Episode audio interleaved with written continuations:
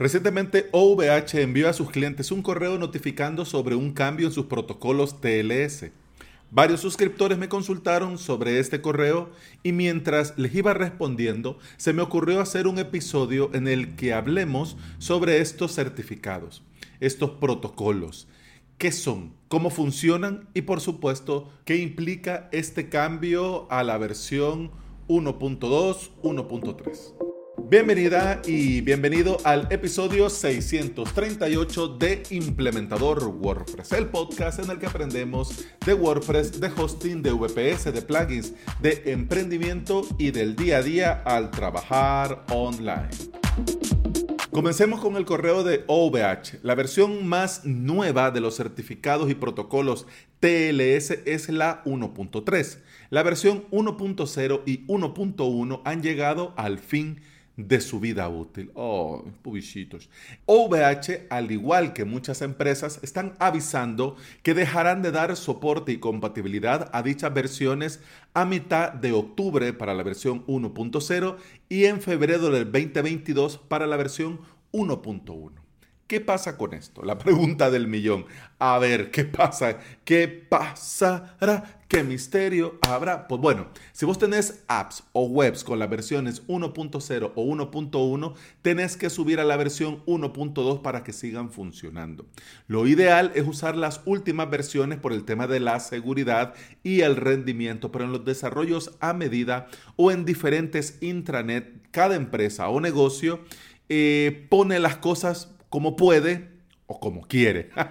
para vos y para mí de momento podríamos decir que todo tranquilo, ya que no hacemos de desarrollos a medida, trabajamos con WordPress en nuestros propios VPS y aunque nuestros dominios, por ejemplo, en este caso por el correo, están en OVH, usamos SSL Let's Encrypt en nuestros WordPress. Eso sí, si nuestros clientes o usuarios usan dispositivos antiguos, es decir, eh, se están conectando a tu sitio web, a tu academia, a tu tienda, desde PCs con Windows XP, Windows 7.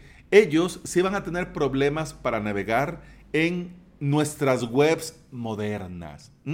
Pero no solo en nuestras webs modernas, van a tener problemas para navegar en todo Internet porque todos los navegadores están aceptando el TLS en su versión 1.2 como mínimo.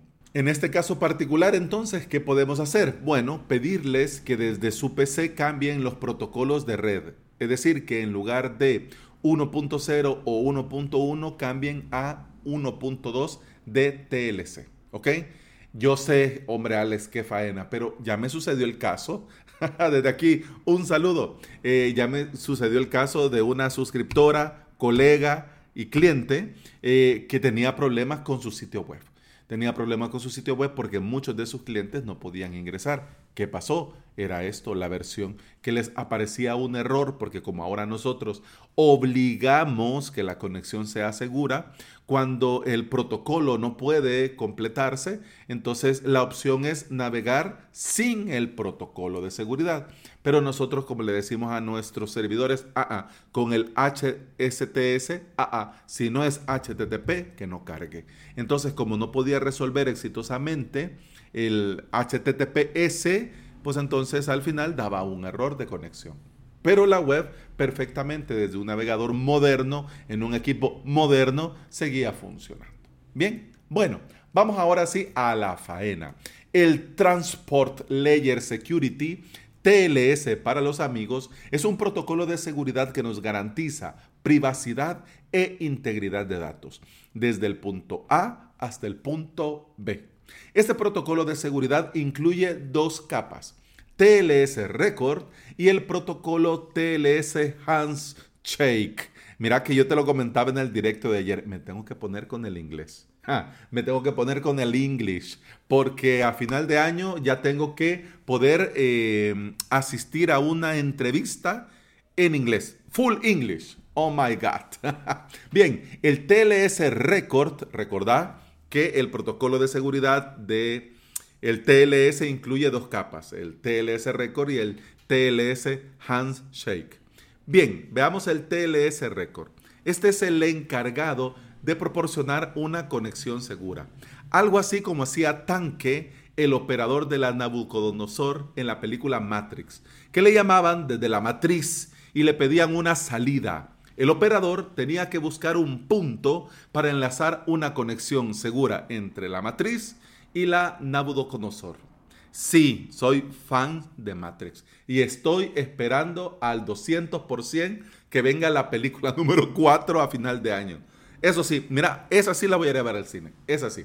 Bien, una vez que el operador, es decir, el TLS Record proporciona esta red segura, es el protocolo Handshake que permite que el servidor y el cliente se intercambien claves de acceso.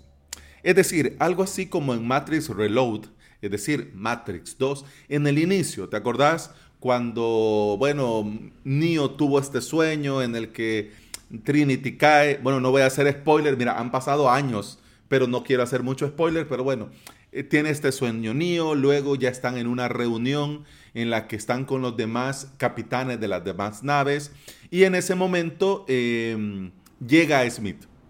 ¿Te ubicas? Bien, Smith llega al lugar de la reunión y toca la puerta y dice, estoy buscando a Neo. Y por dentro le responden, mm, no sé quién es, largo. Pues esto, ¿no? pues bueno, el TLS Record, es decir, nuestro tanque, el operador, ya tiene la conexión. Es decir, ya estableció la conexión. En este momento lo que va a pasar es que se tiene que identificar el cliente en el servidor y el servidor se tiene que presentar al cliente. ¿Ok? Hechas las formalidades y confirmados los datos, entonces y solo entonces se establece la conexión. Es decir, que Smith, con el que salió a ver quién era que tocaba, no pudieron intercambiarse credenciales y por lo tanto no hubo conexión. Smith no pudo entrar y este no le abrió la puerta. ¿Ya? Bueno, claro, si ya viste la película sabes que luego pasa lo que pasa, pero no nos vamos a meter ahí. No hagamos spoiler en este podcast. Bien, si los algoritmos de cifrado y las claves criptográficas son correctas, se inicia el intercambio de datos. Es decir, se carga el sitio web, se descarga el archivo, se escribe en la base de datos, se suben los archivos al servidor, etcétera, etcétera. Ay, los cibercriminales han empujado a que muchas empresas y servicios garanticen un mínimo de seguridad y se nos garantice un nivel más alto de privacidad e integridad de datos. Seguir usando protocolos antiguos es exponerse a ser hackeado. Y ya se han documentado ataques contra el TLS 1.0. Uy, ahora que ya sabes todo este relajo, mira, te lo voy a decir eh, como spoiler ahora sí. Que no te extrañe que de repente vayas a tener algunos errores al querer ingresar a algunos sitios web.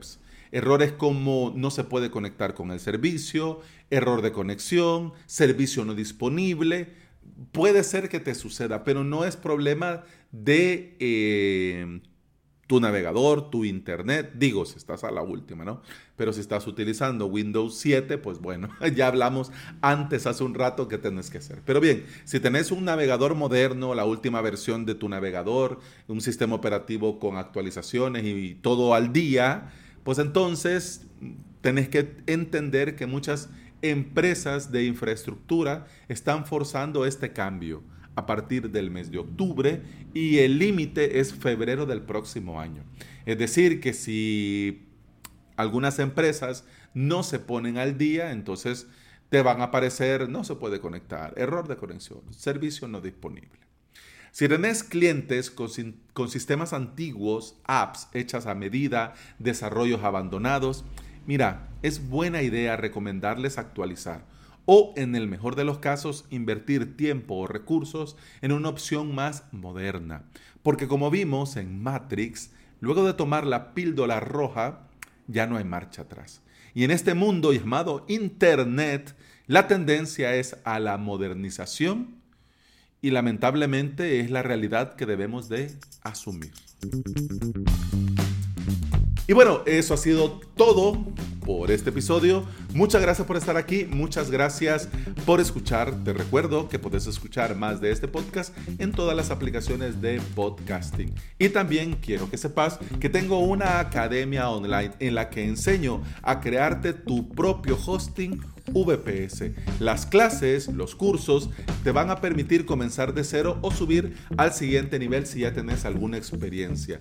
Y además, en la suscripción te da acceso a todo el contenido premium y a soporte dado por mí mismo. Ahí voy a estar yo al otro lado contestándote, ya sea utilizando el formulario de soporte o en cada una de las clases, porque puedes preguntar directamente en cada una de las clases. Y yo con mucho gusto te respondo. Bueno, eso ha sido todo por hoy, eso ha sido todo por este episodio. Con el podcast continuamos mañana. Hasta entonces, salud.